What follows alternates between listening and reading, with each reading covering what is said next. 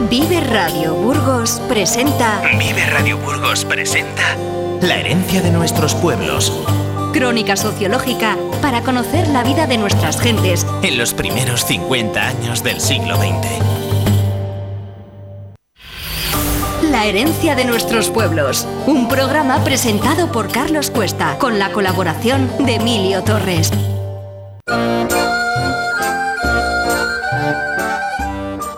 Vive Radio te presentamos a continuación un programa que es todo un homenaje a nuestros mayores, a nuestros orígenes, a nuestras costumbres, a nuestra historia y de una forma muy especial a nuestros pueblos. En Vive Radio contamos con un invitado de lujo que ha escrito 70 libros de costumbres, tradiciones e historia, con el único objetivo de revivir los sentimientos y los recuerdos de su infancia una época que recuerda con gran cariño y a la que ha dedicado una extensa obra.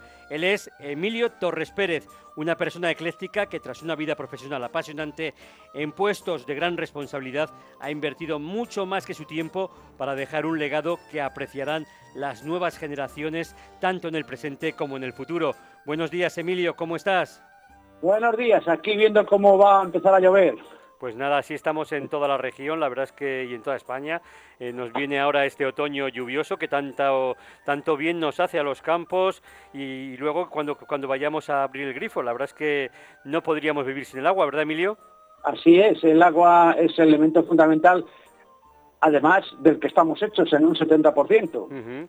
Oye Emilio, lo primero, agradecerte tu disponibilidad y no sé, y tu buena tu buen hacer para recordar en Vive Radio todos estos recuerdos que dan vida a tu niñez con tanta velocidad y con tanta pasión. En el programa de hoy quiero empezar con la frase que escribes en ese gran libro que es el Testamento de un pueblo de Castilla, que creo que nos sirve para comenzar este, este programa. Pero bueno, antes vamos a hablar de, lo que, en lo que nos quedábamos en el programa anterior, cómo era la situación geográfica y la ubicación que condiciona la forma de ser de nuestros pueblos. Acabábamos con el asunto, si te acuerdas, de los apodos que se ponían entre pueblos y en los mismos pueblos.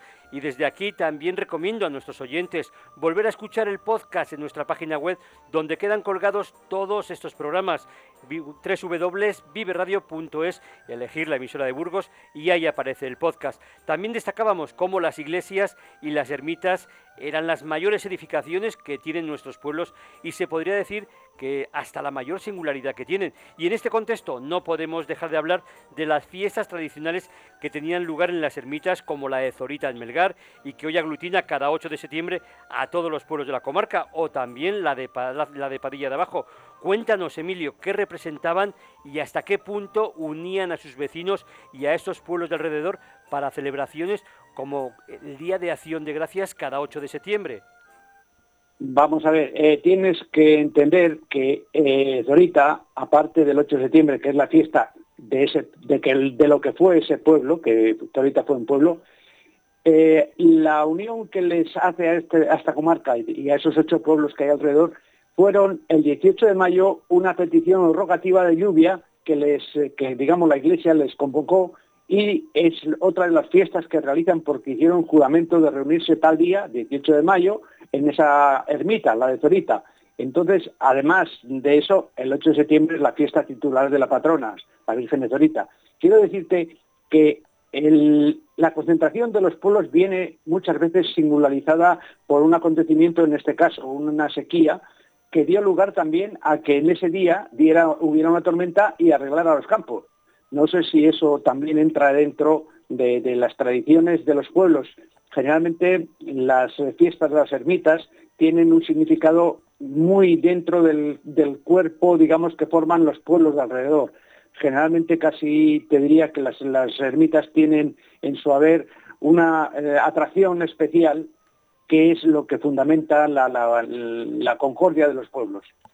Emilio, en el programa de, la herencia de nuestros pueblos vamos a hablar hoy de la juventud, otro aspecto al que das mucha importancia en tus trabajos y en el que aseguras que era muy habitual que los mozos de estos pueblos se casaran con mozas de otros pueblos vecinos, con lo que se formaba una gran dispersión de los troncos familiares y lo defines con una frase que me ha gustado mucho cuando dices que a la juventud le gusta pastar en prado ajeno y también en el propio. Cuéntanos.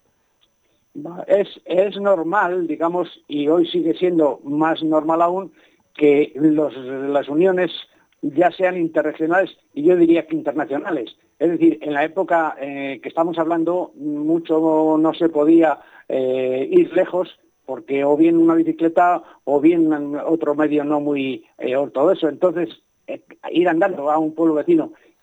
¿Cómo se daba eso? Pues generalmente en las fiestas, que entonces llamaban funciones, se reunían los pozos de los pueblos alrededor y era cuando empezaban los primeros contactos o digamos cuando se empezaban a tirar los tejos mozo a moza y demás. Es decir, que el sistema de entonces era de esta forma, es decir, entre pueblos y si quieres un poco más, porque no había eh, opción a alargarse hasta, hasta otros lugares. Después ya, cuando ha venido lo que hoy hay, pues resulta que se casa un gallego con una española, con una castellana o, un burgalés con, una norteamericana. Es decir, la diferencia está en que la facilidad de transporte da lugar a, facilidad de interacción eh, juvenil. Además, eh, hoy eh, mm, las empresas reúnen en su haber pues, diferentes gentes y es también un poco el modelo por el que se entablan las conversaciones entre chicos y chicas o entre mozos y mozas, que antes se llamaban mozos y mozas, ahora se llaman jóvenes y jóvenes. Pero bueno, cada uno es como lo quiera decir. Emilio, para ambientarnos un poco, para, para, bueno, para situarnos en, esta época y conocer un poco pues cómo, cómo se vivía, vamos a hacer uso de, una canción de Nuevo Mestre de Jugularía que se titula Habas Verdes, que es un tema de Burgos, y te lo voy a poner con la presentación que ellos mismos hacen de este tema, ¿de acuerdo? Vale que existía entre las mozas para encontrar novio era poner unas habas debajo del colchón, las habas verdes. Vamos a cantar entonces una canción que se llama Las habas verdes y que es de la provincia de Burgos.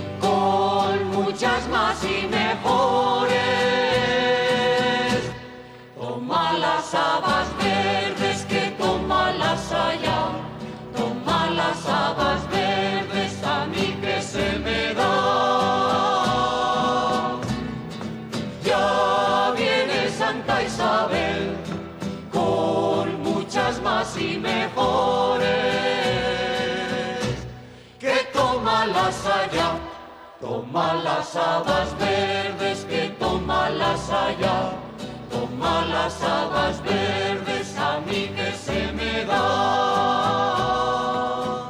La verdad es que es todo un buen recuerdo de, esta época y Emilio, antes de nada quiero aclarar a nuestros oyentes que estamos hablando, bueno, primero contigo, una persona ecléctica, pero una persona que, que, viene de un pueblo muy concreto, Padilla de Arriba, que es un poco el pueblo que nos sirve de inspiración a este programa, la herencia de nuestros pueblos y que, bueno, siempre lo decimos, que se puede extrapolar las vivencias y experiencias de esta localidad burgalesa al resto de pueblos de, de la provincia de Burgos y, como no, también de Castilla y León, ¿verdad? Así es.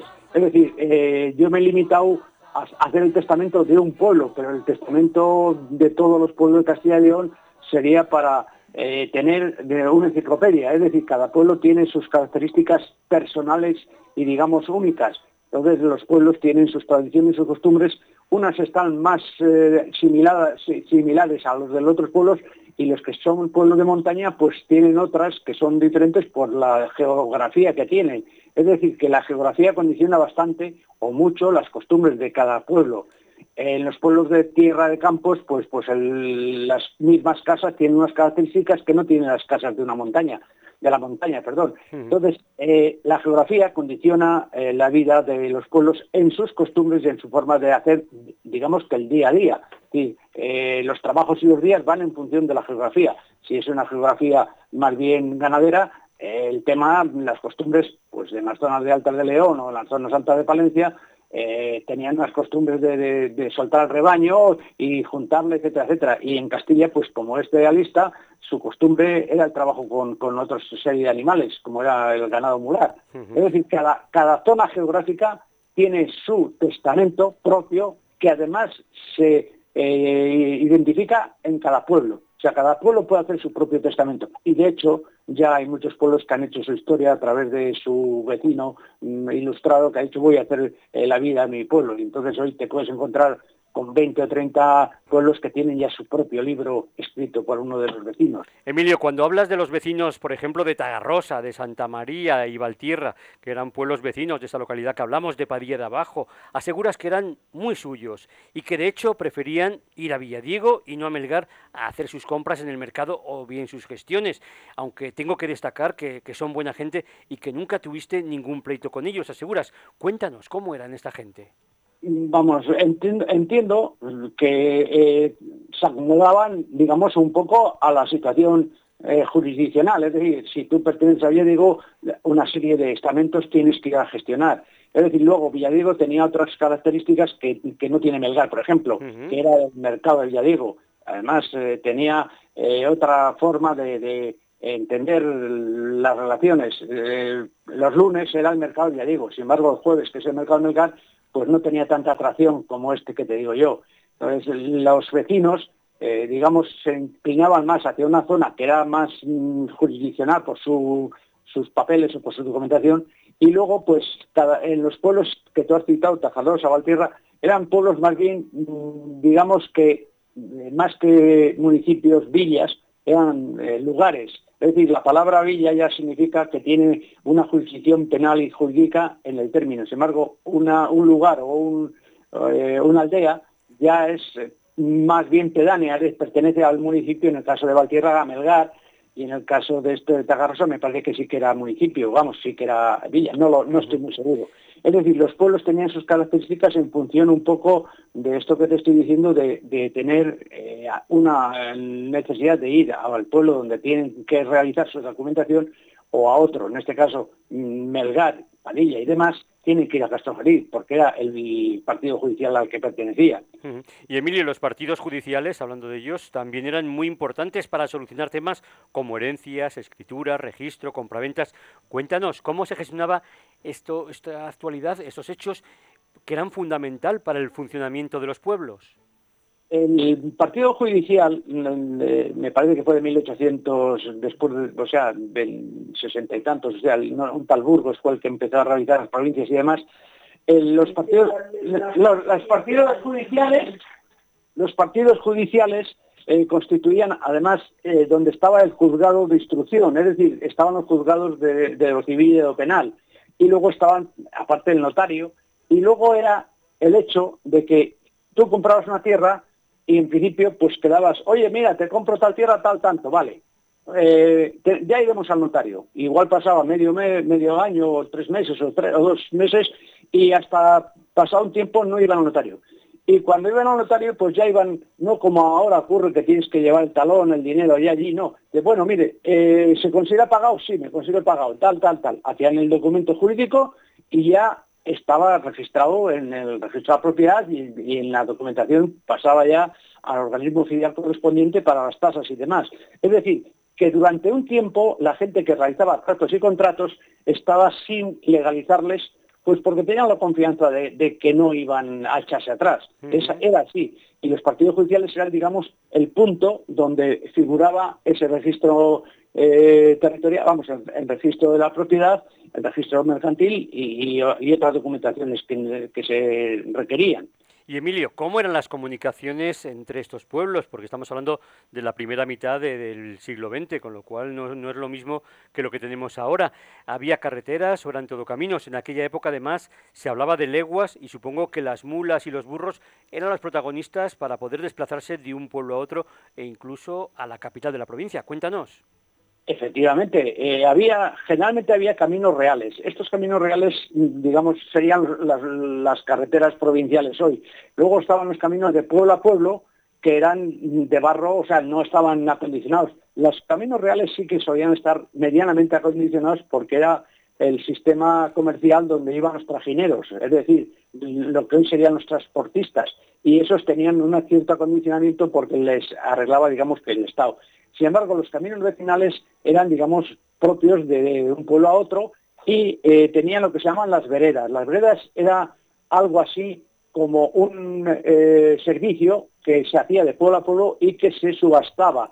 Entonces ese señor tenía que llevar un oficio, o sea, un escrito al otro pueblo y el que estaba había cogido el servicio y le pagaban por ello, pues tenía que ir a llevar el oficio, en este caso el certificado de defunción, de no sé cuál y tal. Entonces, eso se llamaban las veredas y se eh, subastaban una vez al año, las cogía un vecino y por, ese, y por lo que pagaba el ayuntamiento, pues tenía que realizar esa especie de caminos que muchas veces se llevan en burro, otros en mula, etcétera, etcétera. Luego tienes que tener en cuenta que en la época que yo conocí se dio el escaperlo. Toda la gente no iba por las carreteras, que algunas ya había, sino se iba por los caminos para ver cómo vendía un saco de trigo a los extraperlistas que estaban a otro lado del río Pisuerga o a, otro sitio. Que ya se sabían los sitios. También la Guadalquivir lo sabía y te cogía igual el saco de trigo y te quedabas sin él. Pero los caminos en general eran de barro, vamos, eran normales y de barro. Lo que ocurre es que en llegando a San Pedro hacían lo que se llamaba la ascendera, que era llamar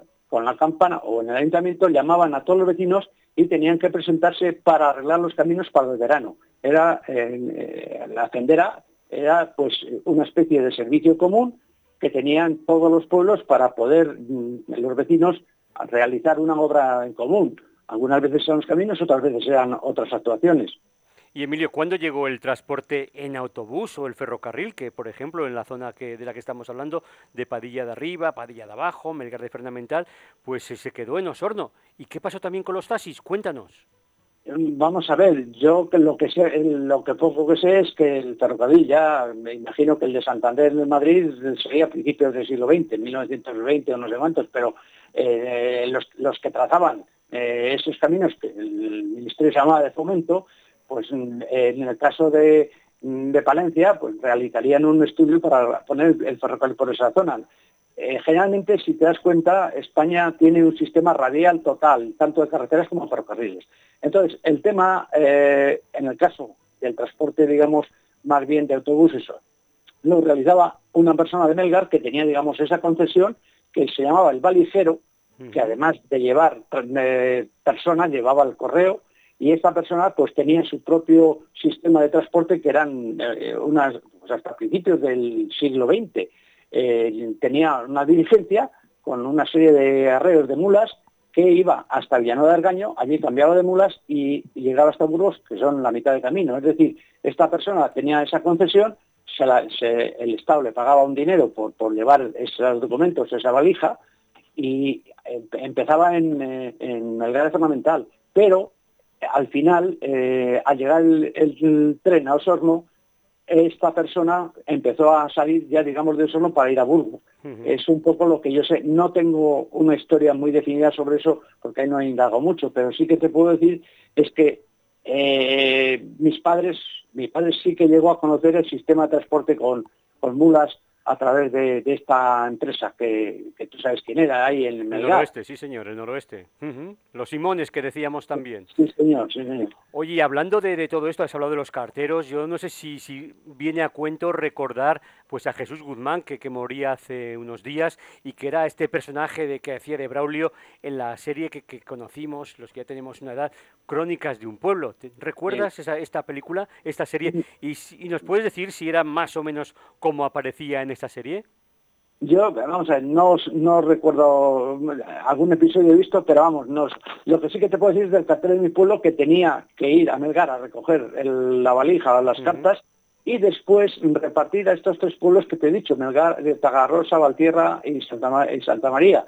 Entonces, este señor eh, generalmente eh, al principio pues iba andando, después se compró un caballo y, al final, bueno, pues digamos se mecanizó pero eh, lo que sí que es cierto es que tenía él como cartero de recogerlo de Melgar para poder distribuirlo en el pueblo y luego distribuir a otros pueblos cercanos. Digamos que era un poco el conocedor total de los vecinos de, estos pueblos que, a los que servía como cartero.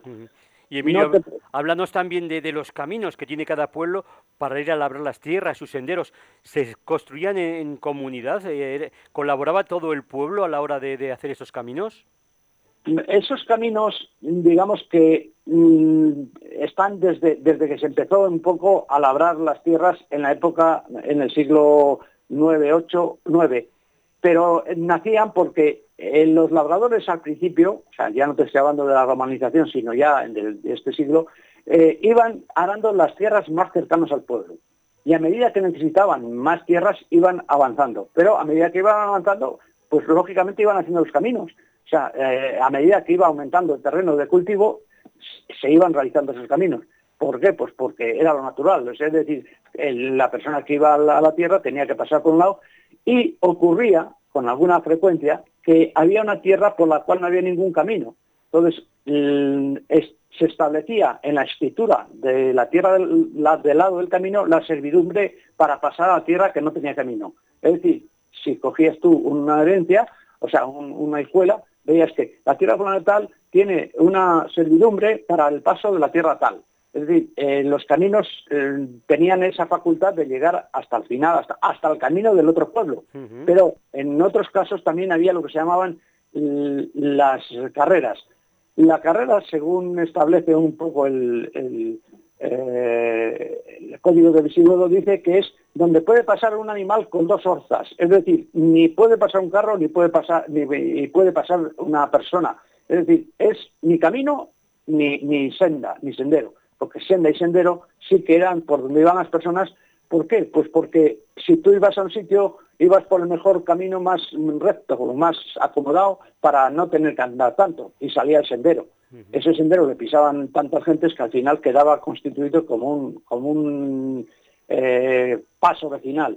Pues que Emilio, hablando de caminos, hablando de senderos, he escogido pues unos versos de, Antonio Machado que se llama Caminante no hay camino, que seguramente que gran parte de nuestra audiencia se lo sabe de memoria y lo ha recitado muchísimas veces y que en este caso lo interpreta Juan Mora y que lo hace de forma magistral. ¿Lo escuchamos? Sí.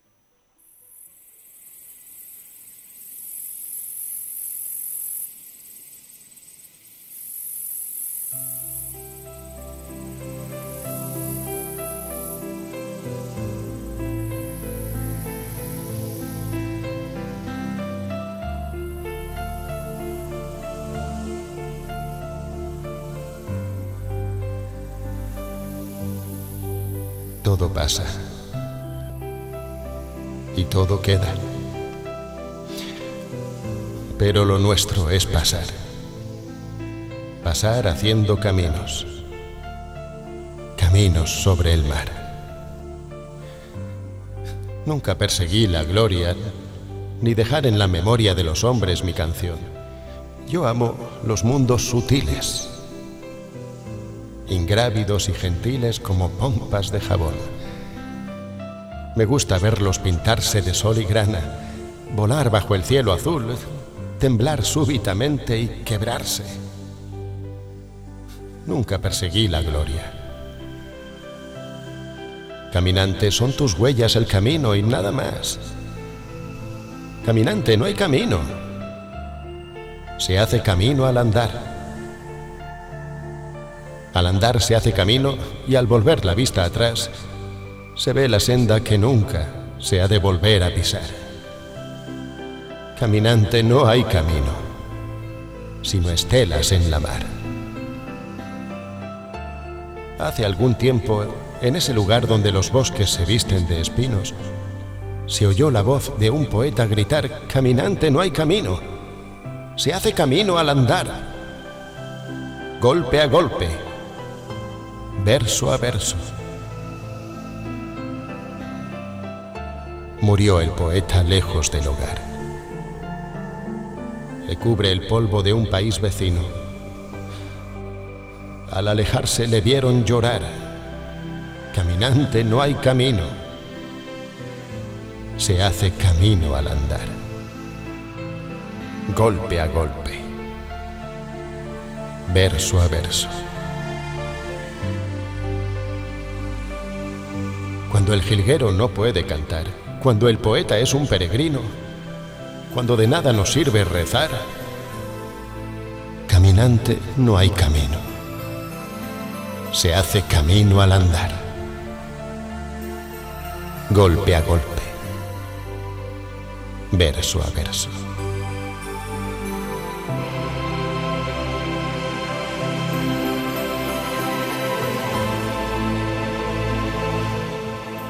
Bonitos versos, Emilio, y la verdad qué recuerdos y qué a, qué a tono vienen con el tema que estamos tratando de los caminos y las comunicaciones, ¿verdad? Caminante no hay camino, se hace camino al andar. Emilio. Sí, eh, vamos a ver, eh, es filosofía pura y dura, es decir, es, la, mística de las personas que, que a través de, los pensamientos, digamos, se dan cuenta de que la vida pues es una cosa que el, agua de un río que ya no entra para, no sube para arriba. Y nosotros, en este caso, el, tema del poeta, en tanto Machado como este, pues son eh, situaciones en que hay que pararse en la lindera y decir, bueno, ¿yo para qué he venido aquí? ¿Hasta qué estoy aquí? ¿Qué estoy haciendo aquí? Y ahí es donde entra la filosofía y donde entra muchas veces que hoy, dada la velocidad a la que vamos, nadie se para en una lindera para decir, bueno, ¿qué, qué es lo que yo tengo que hacer? ¿Para qué me han traído aquí? Eso es un poco lo que yo pienso también. Pues Emilio Torres, es un gran placer hablar contigo de nuestras raíces, de nuestras costumbres, de nuestra cultura y de todo lo relacionado con nuestros pueblos. Eres una persona que no solo tienes una gran memoria, sino que además lo tienes muy bien documentado en casi este centenar de libros de los que hemos hablado. Muchísimas gracias por estos momentos que has compartido con los oyentes de Radio. Hemos pasado, te lo puedo asegurar, un momento muy grato y ha sido todo un placer hablar contigo. Te deseamos un buen día y contamos contigo la próxima semana, el próximo jueves. Igualmente, Carlos, muchas gracias a vosotros por dejarme eh, hablar un poco de lo que yo siento en mi alma. Pues un abrazo y hasta pronto, Emilio. Gracias. Hasta luego. Igualmente, Carlos, un abrazo. La herencia de nuestros pueblos, un programa presentado por Carlos Cuesta, con la colaboración de Emilio Torres.